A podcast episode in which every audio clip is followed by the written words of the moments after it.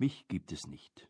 Wobei, so fern von der Realität bin ich gar nicht, denn alles, was der Autor mich und meine Kollegen hier berichten lässt, beruht auf Tatsachen. Seine Erfahrungen und die seiner Kollegen und Bekannten haben zu diesem unkonventionellen Kompendium geführt, das vom Horrorkabinett der Motivationskiller bis zum guten Beispiel einzelner Hoffnungsträger reicht. Nun möchte ich mich aber erst einmal selbst vorstellen. Ich bin seit gut drei Jahren Chef einer Abteilung und habe acht Leute unter mir. Das ist zwar mein erster Job mit Personalverantwortung, aber bisher war ich ziemlich überzeugt davon, eine so kleine Zusatzaufgabe wie das Motivieren von Mitarbeitern locker hinzubekommen. Ganz so klein ist sie dann allerdings doch nicht, wie ich jüngst lernen musste. Motivation wird in zahllosen Sach- und Fachbüchern gelehrt, und nicht wenige davon haben es immerhin auf meinen Nachttisch geschafft. Auch im Flugzeug habe ich schon mal eins aufgeschlagen. Allerdings hatte ich diese niedergeschriebenen Weisheiten bis vor kurzem nicht in mein alltägliches Handeln übersetzt. Es schien mir auch gar nicht nötig zu sein. Ich ging immer davon aus, dass meine Mitarbeiter schon etwas sagen würden, wenn es irgendwo klemmt. Heute tun sie das zunehmend, aber noch vor ein paar Monaten haben sie im Zweifel in der Kneipe über mich gelästert und sich aufgeregt, ohne mich das im Büroalltag spüren zu lassen. Warum die Heimlichkeit? Aus Angst vor negativen Folgen für ihre Karriere oder weil sie bereits die Hoffnung auf Besserung verloren hatten.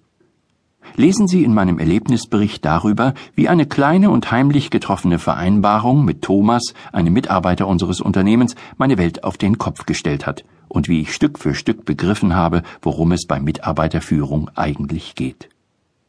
Aus den zahlreichen Beispielen in diesem Buch können Sie bestimmt einige Details für sich selbst mitnehmen. Ich jedenfalls habe viel gelernt und ordentlich was geändert in meinem Führungsstil, ohne dabei vor anderen das Gesicht zu verlieren. Vielleicht werden Sie beim Lesen feststellen, dass sich meine Ansichten über die Zeit geändert haben, bis ins Privatleben hinein. Auch langweilige Meetings oder Wartezeiten nutze ich heute besser. Früher habe ich meist ziellos auf meinem Notizblock herumgekritzelt. Heute denke ich viel über Führung nach und schreibe mir die wichtigsten Punkte als Gedächtnisstütze auf. Sollten Sie das Gefühl haben, einen von uns zu kennen, dann ist das Zufall. Der Autor legt großen Wert darauf, dass dieses Buch nicht als Abrechnung oder Fingerzeigen verstanden wird. Es ist einfach schade, wie viele gute Manager die Motivation ihrer Teams ohne böse Absicht verspielen. Und er möchte aufzeigen, wie sich das vermeiden lässt.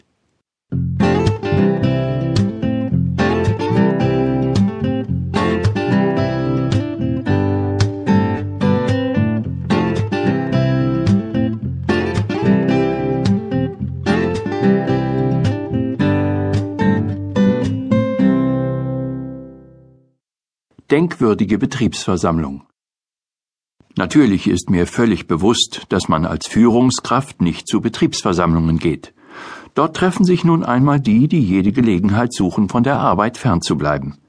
Wenn mich mein Vorgesetzter dabei erwischt hätte, wie ich mich an diesem Dienstagvormittag zusammen mit Heerscharen von Angestellten in die große Haupthalle schob, wäre meine Karriere sicherlich in Mitleidenschaft gezogen worden.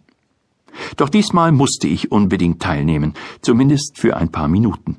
Schließlich sollte unser neuer Vorstandsvorsitzender Begrüßungsworte an uns richten, und wann hat man schon mal die große Ehre, dem obersten Manager tatsächlich Auge in Auge gegenüberzustehen. Zugegeben, gegenüberstehen ist in Anbetracht von mehreren tausend Menschen, die mit mir da waren, mit gewissen Einschränkungen zu sehen aber immerhin konnte ich den Chef aller Chefs zwischen den anderen Rednern in der Ferne ausmachen.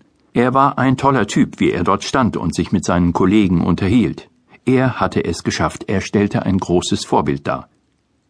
Er redete brillant. Sicher, die Worte tropften etwas behäbig aus den kreativ in der Halle aufgehängten Lautsprechern, aber ein Top-Manager muss schließlich vor allem seriös bleiben und sollte keine emotional mitreißenden Reden schwingen. Wir haben ein äußerst erfolgreiches Jahr hinter uns, hörte ich ihn sagen, und dies sollte uns alle motivieren, im nun frisch begonnenen Jahr noch einmal nachzulegen. Nun gut, ich hatte bereits im letzten Jahr die Hälfte meines Urlaubs verfallen lassen und mich mehrmals trotz Krankheit ins Büro geschleppt, aber er hatte natürlich recht. Richtiges Engagement kannte keine Pause, und als Führungskraft war man nun einmal mit Leib und Seele dem Unternehmenswohl verpflichtet. Als er seinen Auftritt beendet hatte, begann neben mir aufgeregtes Getuschel. So ein Schwätzer, hörte ich jemanden leise protestieren, als hätte er selbst im letzten Jahr mitgeschuftet.